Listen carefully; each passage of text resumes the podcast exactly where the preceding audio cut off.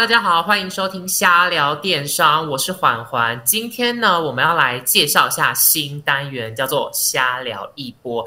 这个单元呢，我们来跟大家闲聊一下生活中的大小事，然后呢，也会有我们的站上精选干爹来解决大家的烦恼，所以就是一个有好康又有内容的一个好的新单元啦。以后呢，大家记得在听节目之后，可以上我们的虾皮 IG 定期观看一下我们在现实动态有没有任何的主题，然后可以建议我们想要做什么内容都 OK 哦。好，最近呢，最大的一件事情就是三 C 界，大家也知道，前阵子 iPhone 十三就是上市，准备。要上市，这个发表会已经发布了。不知道大家有没有很多人就是习惯半夜等在电脑前面看这个发表会呢？有一位就是我们社群非常沉迷于苹果商品的安边 A.K.A 虾皮 Ting 哥，就要来带我们聊一下最新的 iPhone 十三这只手机到底有没有传说中的这么神啦！掌声欢迎安边。我就自己拍哈，大家好，我是你们的三 C 男神，我就是你们的安边。哎，安边，你是用麦克风吗？我是用麦克风，所以我声音是不是特别清晰？对你声音现在很麦克风哎，而且我还有故意就是压低沉一点，就是想要有那种磁性的感觉，专业感好，专业对比一下，我就声音比较尖锐、干瘪一些，干你屁事啊！好，OK，进入今天我们就要聊的主题之前，当然要介绍一下。我们的手机界的干爹神脑国际，大家如果要买 iPhone 的话呢，记得一定要考虑神脑国际。我们站上的官方商城，九月二十四号呢就要来卖这个 iPhone 了。然后最厉害的是，只要用我们的新机限定购物金，加上指定银行刷卡最高回馈，再加上虾皮旧机回收，我告诉你，这三个优惠加起来，最高最多可以省到四万一千元。换言之啦，iPhone 十三、iPhone 十三 mini 你都可以免费入手，但十三 Pro 你就是可以快要不用钱的 入手，可能就几千块这样子。然后如果呢，在我们九二五的商城黄购节买的话，用九二折券，最高还可以再折两千。佛佛佛佛佛，掌声！我们的神脑。OK，好，不聊神脑了，我们要来聊。苹果要来聊 iPhone，没错。想先聊一下安边，你记不记得你的第一支 iPhone 是什么什么款式？非常清楚，因为那时候啊，其实很多人会以为我是那种就是从第一代玩到现在的那种资深脑粉，但因为我家真的没这么喝牙。哎，你说你说，第一代的时候是我二零零七，对对对，那也是我大学啦，也还 OK 啊。哎，我跟你讲，当时全班。呃，不要说全班好，就我所知，全年级应该只有一到两位同学会有 iPhone 三。没错，而且那时候拥有的是很掐牙的，因为那个在在台湾好像第一次买是三 GS。哦，对，三 GS。对，所以他如果能拿到三 G，代表他一定是去美国拿到的。Oh my god！我不知道那个人这么有钱呢。对他就是真低齁雅的，不然的话他是拿不到这个东西。而且我跟你讲，这个三 GS 的手机多么跨时代呢？就是它成为了当时大家上课拿来不专心做事的一个很好的工具。就是像那时候刚考上，刚刚考完学测嘛，然后不是各大的学校都会放榜嘛，然后我们全班在政治大学放榜，因为我们都都很想考政大，然后在政大放榜的那一天，每一个人都是逼迫他在上课时间偷偷帮我们用。iPhone 查榜单，就只有他可以查，因为其他人都要等下课去电脑教室，就只有他可以用手机查。那时候应该是还不流行智慧型手机，对不对？大家就可能只有听过 iPhone。没错，对。不过其实我我在学生生涯，因为我家也没有到那么喝雅，所以我在学生生涯的时候是都完全没有那个智慧型手机的参与。我是到出社会以后，才靠就是第一笔自己攒的钱买了一只 iPhone 六。等一下，你说你甚至大学时期都没有用到智慧型手机，完全没有。那你那时候在用什么手机？我那时候就是用那个啊 Sony Ericsson 的那种，就是折叠机，呃，就是一般的那种非智慧型手机啊，就是小红小红，类似就是那种以前 Sony Ericsson 有一有一阵子很红啊，就是那种什么 K 系列啊、W 系列啊，对对，在那段时间就 K 系列会拍照，W 系列还有 Walkman 可以听音乐，但是自从 iPhone 出来，就直接把他们干趴在地上。哎，我们是可以讲干趴的吗？可以吧，制作人可以吧？有有，他点头，他点头。OK，我跟你说，我现在回想起来，我第一次智慧型手机，其实我用了很久，用到就是跟你一样是出社会我才换 iPhone。我的第一只智慧型手机是 HTC，没错没错，那也是时代的血红机呢？是什么是什么型号？什么型号？Desire 吗？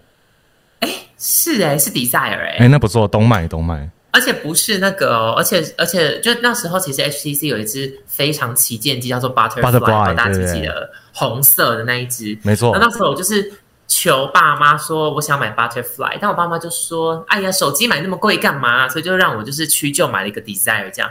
然后我就觉得哎也不错，可以上网。但后来真的换成 iPhone 的时候，我换成六 S，然后我哦，就觉得 Oh my 神 god 机，一代神机。Android 的处理系统到底要多慢？而且你那时候 Desire 如果是有用超过一年半以上，它应该已经卡到一个不行了。哎，我跟你讲，我用了快要三年呢、哦，那会卡爆，会卡爆。到最后，它简直就是就是大家想象电脑快要宕机的 always 它就是那个样子。对，而且系统基本上就是不太兼容，就是你到时候打开 Line 什么都有可能会打不开。OK，那你为什么第一次选六？为什么不是前面的五啊这些的？对，因为前面其实说穿了就是没有钱呐、那后来我买六，主要也是因为就是工作的关系，因为我我人生的那个工作做比较杂乱，我一开始做那个那个电影发行，然后那边的那边的公司的人就很爱拍照，然后就询问了一圈，大家都只推拍照，你就是要选 iPhone，因为在现在可能大家就是各有喜好啦。如果在 iPhone 七之前，就是以摄影跟拍照能力来讲，就是 iPhone 是把大家全部都干趴在地上。我觉得你好像省略了一点故事、欸，你做的是纯电影发行吗？哦，他另外一个一份行业是那个做那个 AV 女优的活动，应该要讲这个故事。对，所以我有很多秘密是存在我以前的 iPhone 里面。你的手机好精彩哦！很精彩如果拿去维修的话，那个人工程师整个赚到哎、会被赚到，而且我可能会被整个日本的 AV 圈就是处死之类，因为那些照片是不能流通的。OK，哎、可是我自己用了六 S，后来呃，我出社会，然后用了大概撑到两三两年半三年吧，然后我后来才知道，原来六 S 这只是机网哎、没错，没错，一代机就是网。它有超多问题的。我我讲一下六会比较多、哦。是吗？对，六会他们就是都是机网？呃，基本上来讲，六的那个它的它的它本身设计的状况有比较多，它可能像天线的设计，然后包含它的触控 IC 也是有问题的。但六 S 相对少，因为它哪怕是二零二一至今，它其实六 S 的使用者还是蛮多的。哦，真的吗？对，有就是在机圈啊，所谓机圈就是那个手机圈，机圈有一句名言就是六 S 再战十年。哦，真的假的？我我觉得夸张了，我自己觉得没办法，十年，我觉得可能三年真的差不多哎。对，但其实就是很多 iPhone 使用者都会有一种感觉，就是当你换完一颗电池以后，哇，那又满血复活了，就是你的一切体验又都还很正常，对不对？就六 S 基本上到目前应该使用者还是蛮多的。这倒是，因为我朋友他是用那个七 Plus，然后他的电池换了之后，他现在又多撑了一年多哎。对，就是它其实很多人会说 iPhone 在购买的时候是很贵的嘛，你要换肾才买得起 iPhone。但事实上，如果你把整个时长去摊平的话，就是以 iPhone 可以使用的寿命，如果你自己又没有那么小灰，一定要买那么新那么好的话，其实 iPhone 它可以使用的年限是很久。那相对除下来，其实它算是划算的。我觉得刚刚有个大问题是，请问我们的肾才四万块吗？而且 会不会太廉价这？从以前都讲到现在，我们肾不过也就两颗啊。啊，所以一克才两万块。对，就可能其他人的那个生命比较没那么值钱。哎、可是我很衰，我那时候六 S 遇到的问题是一个没有办法不可逆的，就是他没有办法读到 SIM 卡，哎呦就，他突然有一天他没办法读到 SIM 卡。大家知道什么叫做没有办法读到 SIM 卡吗？就是你没办法打电话，你没办法上行行动上网，所以我的 iPhone 变成一只只能用 WiFi 的手机它，变成一只 iTouch。超莫名其妙。然后我就去修，然后修的那个人就跟我说：“哎，我这可以讲吗？”就我去修之后，然后那个人就跟我说：“你赶快修好之后，然后卖给通讯行，因为他说我不保证我帮你修好之后，他几天后就会死掉。”他说这个没有一定，有的人可能 SIM 卡又可以撑个半年、一年，但有的人可能两三天就坏了。所以我真的立刻修好，然后当天就驱车前往那个西门狮子林大楼，然后赶快把我的 iPhone 六 S 卖掉。对，刚刚也讲到一个台北的那个修手机圣地，就对，是修手机圣地。，A K A 闹鬼大楼。这边也要跟大家就是科普一下小知识啦，就是是，呃，现在外面的所谓的这些手机维修，他们基本上就是呃，他他为什么不敢保证说你这个用了用了会不会坏掉？就是因为他们基本上是拿不到呃 iPhone 提供的原厂的零件。对，对，所以基本上他是根本没办法保证他换给你的东西是是有任何保障的。所以他就算哪怕帮你好，帮你修好了，其实你在三四个月都有可能东西故障而坏掉。然后因为 iPhone 它本身是没有提供任何它的官方零配件给任何一间通路，也就是说，其实你去给任何一个地方修理，它基本上都不算是官方的。理解，所以大家不要被骗了。所以如果有时候一些通讯行或什么地方修，就说：“哎，我这个是苹果原厂的配件。”对，我们就要警警钟打响起来，这样子。对，那基本上那都不是事实，因为 Apple 就是只有给他官网上找得到的那些那个特就合合作的店家是有，就可能神脑啊，我们的爸爸，然后那个呃，可能就是其他大家可以上官官网看，但是非这些通路以外的所有的手机维修，它基本上它。拿到的东西都不可能是官方。那假设他说他那个一定是，那就有可能他拿到的是灰色渠道，也就是说他可能偷来了。OK，好。其实我觉得苹果手机为什么会有这么多始终拥护者？当然，除了一开始这个品牌已经建立出一个比较高端的，然后从贾伯斯这样神话人物，然后到 Tim Cook 这样，是当然他有他很厉害的地方，就是他创新了很多的功能，然后让大家觉得说，哎，很实用。那那边你自己觉得？iPhone 最让你喜欢的前三名功能，就跟别的手机真的有很大的差别，是什么？这个哈，其实，在在开始之前，我一定要先你知道，让我自己抓一下，要让大家表达，就让大家知道我是一个爱科技，我是个懂科技的人。OK，起抓起抓。好，我抓起来。就是呢，首先我想要跟大家讲，就是真正 iPhone 会让你喜欢的地方，都不是。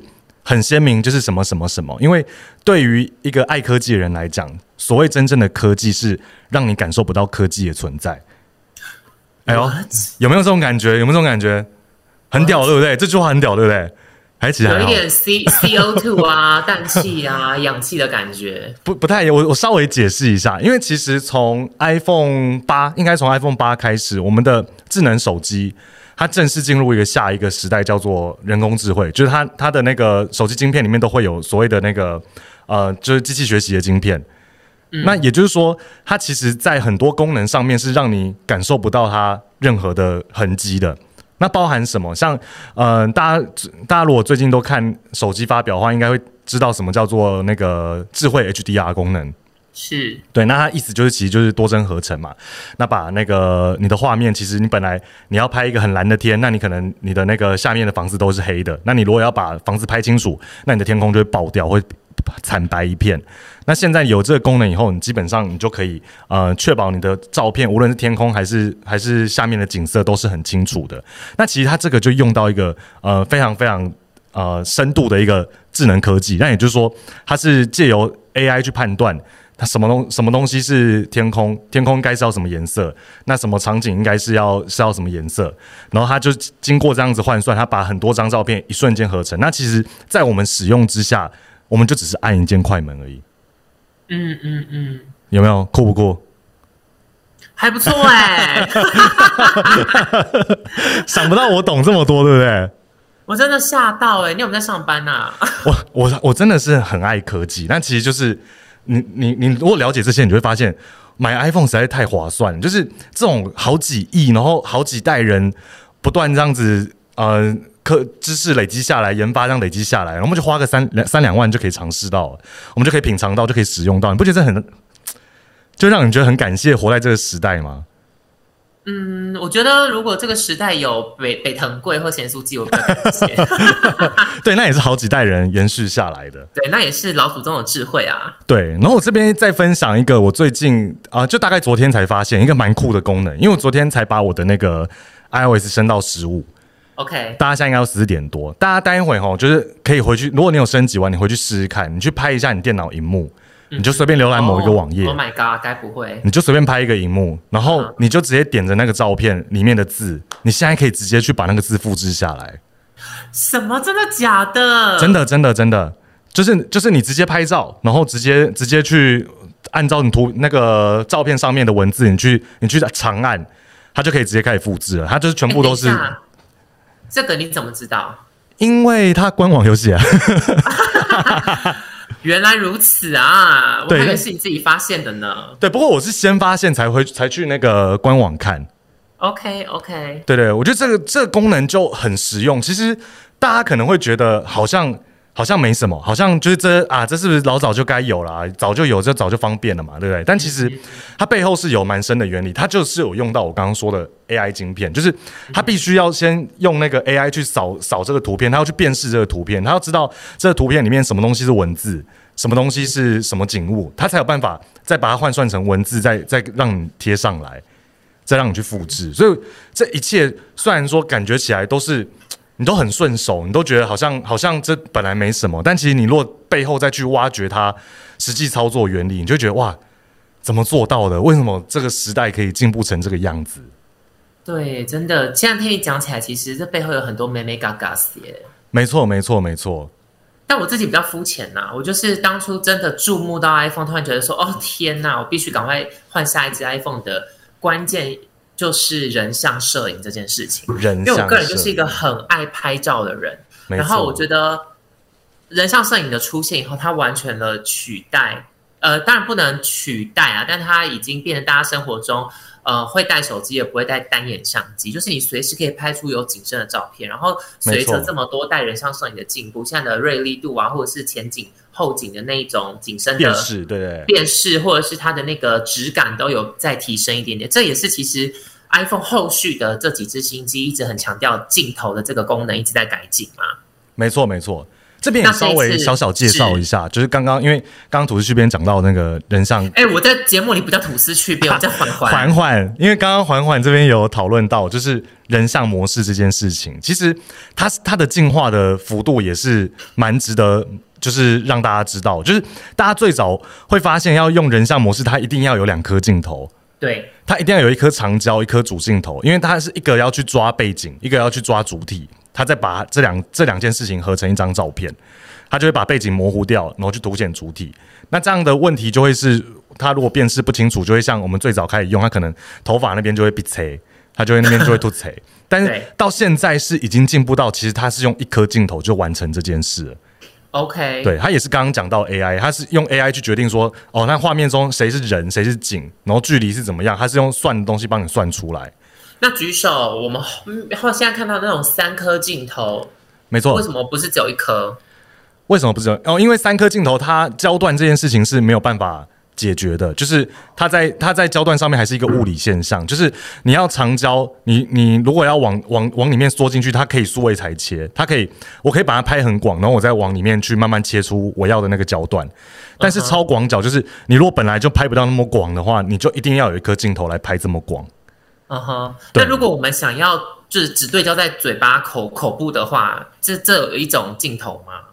只对焦口就长焦啊，它就是可以从远远端这样子对焦在你的嘴巴上面，所以不是口部焦点，口部焦镜不是口焦镜，不是口焦镜。等一下，干嘛一定要把它讲出来？好赤裸，好赤裸。我我我表达我有尬，我有 get 到那个这个这个梗啊。OK OK，好，神脑这这这这段不要听。对对，我们是说没有口罩镜。好，哎，那我们来介绍一下 iPhone 十三的懒人包，好了，就是我们现在讲那个镜头的部分。他们这次后镜头，我现在都十三哦，好了，后镜头是一千两百万画素超广角，光圈是二点四，是这个意思吧？对，然后再加上一个广角镜头，光圈一点六的，然后呢，前镜头也做到了一千两百万的画素。然后 Pro 呢，Pro 就比较更厉害一点点了。它是后镜头有三个一千两百万画素的主镜头组成，然后有望远啊、超广角跟广角，所以换言之，Pro 的多了一个望远镜头。对，多了一个就是所谓长焦镜头啦。OK，然后对对对，还有一个让我特别想买 Pro 就是影片的部分，就是它有支援一个叫做 ProRes 的 Resolution 的这个格式，然后它最高可以录到四 K 三十帧的影片。还有一个很厉害的地方是。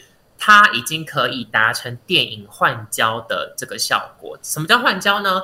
就是你拍前面这位女主角的时候，当你想把焦点换成后面那位男主角的时候，iPhone 会自动帮你侦测，所以你的影片就看起来很像是用摄影镜头拍出来的。这个很厉害耶！没错，没错。其实这个 How come？光这一点就可以知道，它这一次的那个 A 十五晶片是多么多么暴力跟。变态的，因为呃，像刚刚那个环环这边有提到人像模式的照片，那其实光要完成这样的照片，它背后就已经是很很大量的计算才能做到。那我们知道，呃，一一部电影它基本上是至少要二十四帧才能当电影嘛，也就是说它一秒有二十二十四个画面。呃，那也就等于说一秒要有二十四张照片，那等于说他要完成这样子的动作，他一秒要要要处理二十四张照片来做这个前后景深的一个变换。那这个这个计算量是大到一个，你如果用三年前是完全无法想象的事情，但他现在实现了。对，然后呃，就我所知，它那个电影模式的参数是一零八零 P 三十帧，也就是说，它其实是一秒要拍三十张，那它是三十张照片。然后你这样子一直一直这样录下去，你如果录十秒，它就是不断的验算，不断的不断的去计算这些事情，然后 AI 不断的辨识哪一个要前，哪一个要后。诶，它这一切是自动的哦，它会侦测你说你要，比如说呃，你你刚刚说一前一后，后面一个男的，前面一个女的嘛，对不对？对。那当这个女的她头又再转回来的时候，当她一面对镜头，那 iPhone 的镜头又会抓到这个女生的脸，她又会把焦点重新给这个女生，然后把后面的男生给虚化掉。嗯哼，对，那所以这背后其实它牵扯到的呃计算计算能力，然后 AI 的辨识能力是非常非常高的。那呃也必须老实讲，因为这是刚推出的功能，所以它现在势必是有那么一点点小瑕疵。但是大家可以往后思考，可能再过两三年，这件事情就会变得呃非常非常的成熟。是对，然后这边也要跟环环聊一件事，你还记得我们每我们每次去拍那个 TVC 啊，对，然后那个河马旁边不是有一个。长头发帅帅的河马是我们摄影师，简真简真简真。帅帅，你不是他不是每次都看看到他手上拿一个小转盘，对对对，其实大家如果用要用真正拍电影的格式要做到那样子的规格，你至少要有一个摄影师，然后至少要有一个追焦师，是，然后在那边实时的让哎哎三二一 action，然后就开始在那边调，开始那边调。我们不是每一次明明我们的表演都超好，然后河马还要突然咔一下说要撞一颗吗？因为镜头。焦没对好，对，因为简真没追到焦。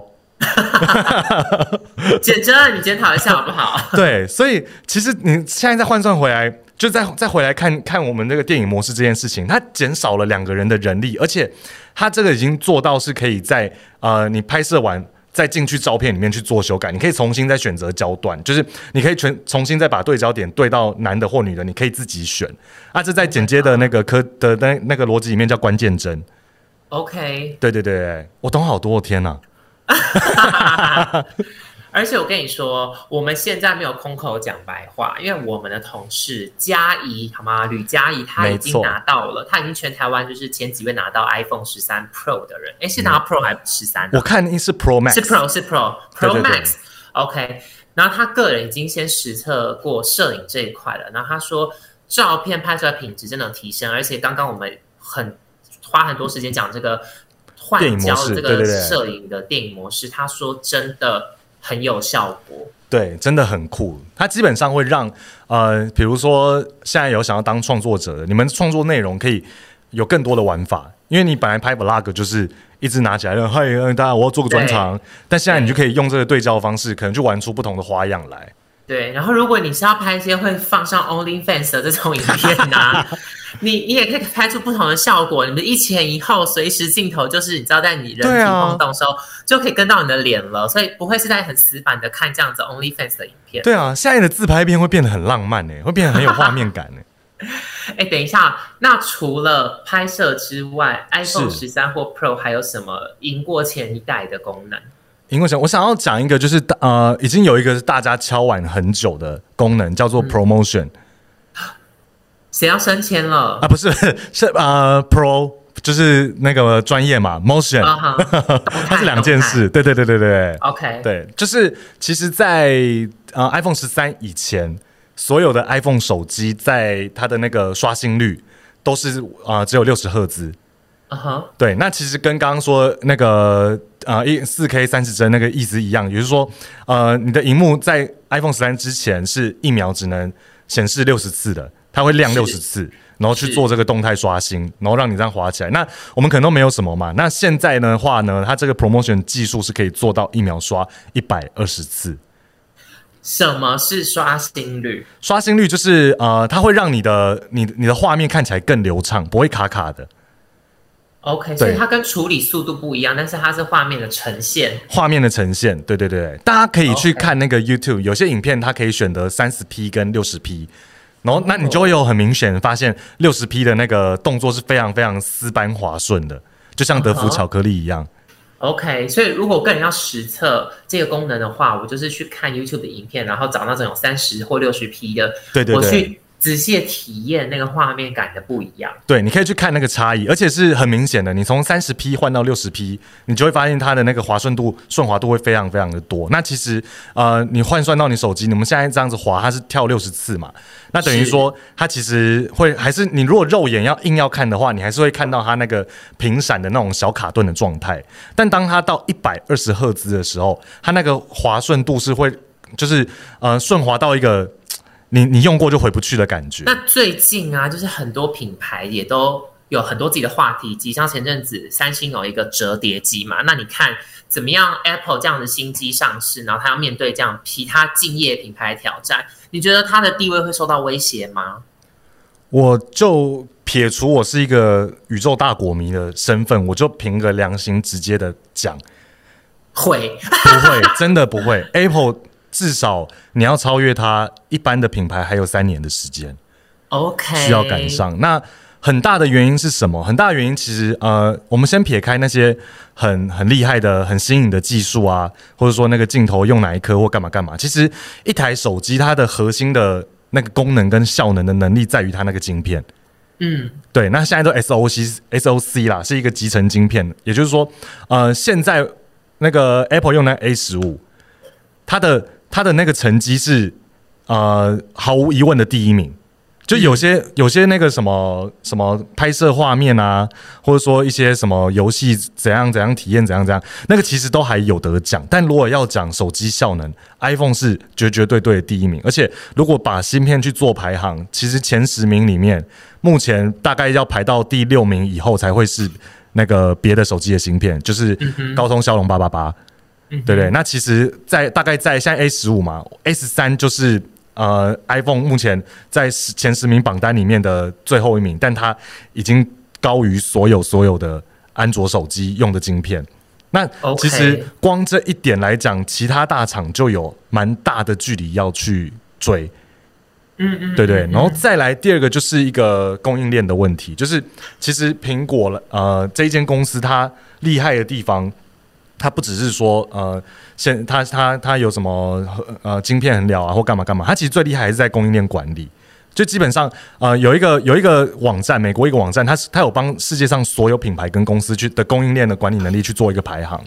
那后来会发现一件事，就是 Apple 因为常年霸占在第一名，所以他那个榜他就不把 Apple 拿去排行，他直接把它放在前面，然后挂 Master。OK，对对，就是说他是不不入榜里面，他是毫无疑问的大师，不然对已经是一代宗师了。对，不然对其他参赛者不公平。那供应链管理最好的办，最就是他他对对于一个产品最棒的地方，就在于说它的呃品管能力是非常非常稳定的。就是哪怕现在啊真的把一只安卓手机跟 iPhone 摊在眼前看，你去仔细看它的工艺，你就是会发现 iPhone 会精致一点。嗯哼，对，就是喜好是另外一回事啦。就是大家喜欢更多的自由度、更好的系统，那当然选择呃安卓手机也是很棒啊，没有问题。但真的要论到呃一它一个供应链管理，然后它能不能稳定出产，它能不能现在在做，它就它下两代的计划都已经准备好了这件事情的话，还是毫无疑问是选择 iPhone。你所谓的工艺是指说在硬体设计、手机版面这些的，对。包含研发、研发跟原料都是，因为现在其实中那个中美贸易战后，现在整个全世界是晶片短缺的。是，对。那其实这个受影响的话，像啊三星它自己产晶片，那还有得说。那像 Apple 跟台积电是基本上就是台积电最好，我会直直接给 Apple。是对，那台积电的晶片就是全世界最强的。所以其实。Apple 的手机，它当然定价会比较贵一点，但是它的用料也都是反映在价格上面了啦。没错，没错，没错。所以大家在买 Apple 的时候，我觉得应该大家考虑的是这个价格，不要觉得说它是呃 Apple 就是一定会那么贵，而是它的确用了一些刚刚像艾米讲到，它有别于竞争者的一些内容物。没错，它这个是神奇到像呃，我们都知道现在 iPhone 它用的是那个 OLED 的荧幕嘛，对不对？对然后那个 OLED 是三星提供的，然后你知道三星提给 iPhone 的比三星提给三星的那个原料还要再更好，因为 Apple 只要 A 加加的。懂。对对对，就是它的管理管理那个供应链管理是强到这样，就连呃，就像 Sony 给的那个给 iPhone 镜头也不一定是那个，就就也不一定比 Sony 手机用的还要差。理解。对对对对对但我真的必须跟大家说，iPhone 手机的背板还是要小心维护。没错 因为我前阵子就是把它摔到整个碎掉。对，因为我跟我妈听说是拿来生气，大吵架对不对？对我跟你讲，啊想到这故事就觉得，我前阵子花就是整个就是整个背板碎掉，因为我跟我妈大吵架，就是我妈就是说我很不孝顺什么之类的。Anyway，然后呢，反正我就是有有一天晚早上忘记叫我妈妈，我就只叫她说哎、结果我妈就说你叫什么哎啊，你这个不孝顺什么什么的，就狂骂我，然后我就整个被请了，然后就气到整个把背板就是手机摔出去，而且我有那个什么防摔壳，但我就不讲哪一家的，不然会有点尴尬。摔出去之后，整个背板碎裂，哎、你这个故事好青春期哦。我整个气疯哎，然后我就冷静下来，觉得说我我真的是手上当时有 iPhone，我就不小心把它飞出去了，但是我应该就是要摔家里的东西，对你哪怕摔拖鞋都不会有什么事情。我应该是要摔，比如家里的花瓶啊，或者是甚至刷妈摔妈妈手机，我干嘛何苦摔我自己的手机？对，啊，而且你摔妈妈的还可以上演那个好啦，我再帮你买一台新的那那种和好戏嘛。哎对，啊 算了啦，反正跟大家讲一下啦，还是要小心。就算你就算你装了防摔壳背板，因为毕竟是玻璃做的，还是有可能摔碎。没错没错。哎、可是我记得好像这次背板也有强化、哎，我怎么有印象中有这件事情？呃，有有没错，这个有，它无论前背板跟后背板，它这一代都是有做强化，然后也是跟大家讲，就听听就好了，因为它所谓的强化就是比上一代更硬，但因为玻璃就是易碎，是对，所以它怎样摔到就是会碎，那大家就是该该该装的壳啊，该贴的膜，还是建议大家都尽量装，因为一台也不便宜。但 maybe 在过了可能五六年之后，背板跟正面可能就是强化防弹玻璃的等级。有可能，有可能，就是是谁知道科技会怎么发展？对，总统随护就是可以拿 手机，或总统长时间把手机放在胸前西装口袋，没错，就你遇到歹徒，你会先拿手机出来挡。对，就不会有两颗子弹啊，或什么这些就是被枪杀的余疑虑。我真的觉得很有可能，因为其实从这几年，你如果现在再回去看 iPhone 三 GS，你根本就没办法想象当初那个已经是世界最顶尖的科技了。对啊，觉得好神奇哦，世界变好快哦。对啊，你的未来现在到来。我们甚至在这边用什么 Google Meet 录 Podcast，以前的广播电台怎么了？去哪了？对啊，对啊。而且其实我们真的真的要收音的话，我们直接用 iPhone 的那个麦克风收，效果其实还是很好。就是也蛮多人不知道，就是 iPhone 它它本身那个手机的麦克风的那个录录音设备品质是接近专用等级了。好，那我们最后来总结一下，是就是如果呢你想买 iPhone 十三的话，安边帮我们分析一下，到底什么样的人可能比较适合十三就好了，那什么样适合十三 Pro？没问题，没问题。首先，呃，一台一台跟大家分析，iPhone 十三 mini 这个东西不用特别讲，因为就是它完全就是有需求的人才会去考虑。是对，因为它它的荧幕小，然后它只有对那种单手党有偏好的人才会去考虑。对然后再来讲的话是那个那个十三 Pro Max 跟十三 Pro，然后、呃很多人会会犹豫说你到底要买哪一个才好，然后我到底是不是适合 Pro 的用户？那我跟大家讲一个原则，就是如果你没有保证你自己，你现在就没有觉得你自己适合 Pro 的话，那你就不要买 Pro。嗯哼，对，因为呃，Pro Pro 的感知跟跟非 Pro 其实那个要专业人士才能才能感受到区别。就像刚刚讲那个 ProRes 的那个现在支援那个格式嘛，但也要跟大家讲，你你也要有那台电脑剪得动 ProRes，所以其实你光能拍那个格式是没有意义的。嗯，对，所以我会建议大家，就是你如果完全不知道要不要买 Pro，那你就是不需要买那一群。哦，非常好判断。对对对，所以普罗大众买十三就不会错。然后也帮大家就是记一个小笔记，因为今年有一个那个粉色嘛，漂亮的要死，而且 Apple 应该已经有三年左右是没有出粉色这个颜色的，所以如果你想要买粉色手机，我觉得今年是一个非常非常适合剁手的一个时机。我就是想买粉色，但我真的非常担心它会缺货，缺到一个不行啊！好像会，因为现在那个从官网看，已经好像要排到两三个月后了。因为全世界的人都想要粉红色啊！没错，而且今年我觉得今年 Apple 有一个很屌的地方是，它今年出的颜色都不雷。嗯，但我自己个人个人意见哈，我自己觉得天风蓝哦，天风蓝了。对，有它可能，可是它就是也不丑啦，它不会像去年的那个那个蓝色 iPhone 十三那个深蓝色这么的有争议，就是有人可能会说它太像垃圾桶颜色或干嘛的。哎，好有创意哦！对对对，但其实今年的其实每个颜色都都是 OK 的，就都都已经可以闭着眼睛乱挑了。我跟你讲，除了粉之外，我个人就是比较保守派，我就是觉得 OK 银啊，或者是石墨黑这种的。就是基本款不会错，因为这种颜色你怎么样搭你的背板都会好看，你的壳都好看。对，如果你要配手机壳，还是建议找一些比较就是万用色这样子。对，但如果你就是一个裸机爱好者，因为也真的有真的有一这一派，就是他就是要裸机，他不装壳，因为他觉得 iPhone 的那个价值就在于那个裸机。如果你是这一派，那你当然可以考虑一下，比如天风蓝啊、粉色这种，可能今这一。这一款才有独家的颜色，因为 maybe 下一代 iPhone 十四或什么的又没有这个颜色了。对，依照今这三年的经验来看，就是它每年呃特别推出的这个特规色都是明年就不会有，所以它也算蛮贱的。就是说，如果你真的有很重的颜色考量的话，你就是现在你不入，你未来就没有。像十一的那个墨绿色，我就蛮喜欢的，但它后续都没有再推出。哦，十一有墨绿色，我都忘记了。十一破的，对对对。好，谢谢阿面今天帮我们解答这么多心机的问题。然后大家也不要忘记，我们真的有实测过 iPhone Pro Max 十三 Pro Max 的那个拍照跟录影的换焦这个功能，真的是很不错用。如果你有考虑入手十三 mini 啊、十三或十三 Pro Pro Max 的话呢？记得可以上我们虾皮的神脑国际官方商城有活动，九月二十四号就已经开卖，然后我们有三种优惠，只要你叠加使用的话，最高就可以折抵四万一千元，等于是你有机会零元换到 iPhone 十三。然后呢，大家最常考虑到的保固问题也没问题，只要在官方商城购入的话，就有一年的保固，所以一年内的时间有任何的问题都可以回头找神脑来做维修。OK，瞎聊一波，第一集就献给 iPhone 十三，就这么有话题性的东西。之后可能就也没有什么 最新的产品话题可以聊，所以我们有可能呢，很多时候都是聊比较日常的内容哦，可能感情啊，或者是室友啊、烂房东啊这些的。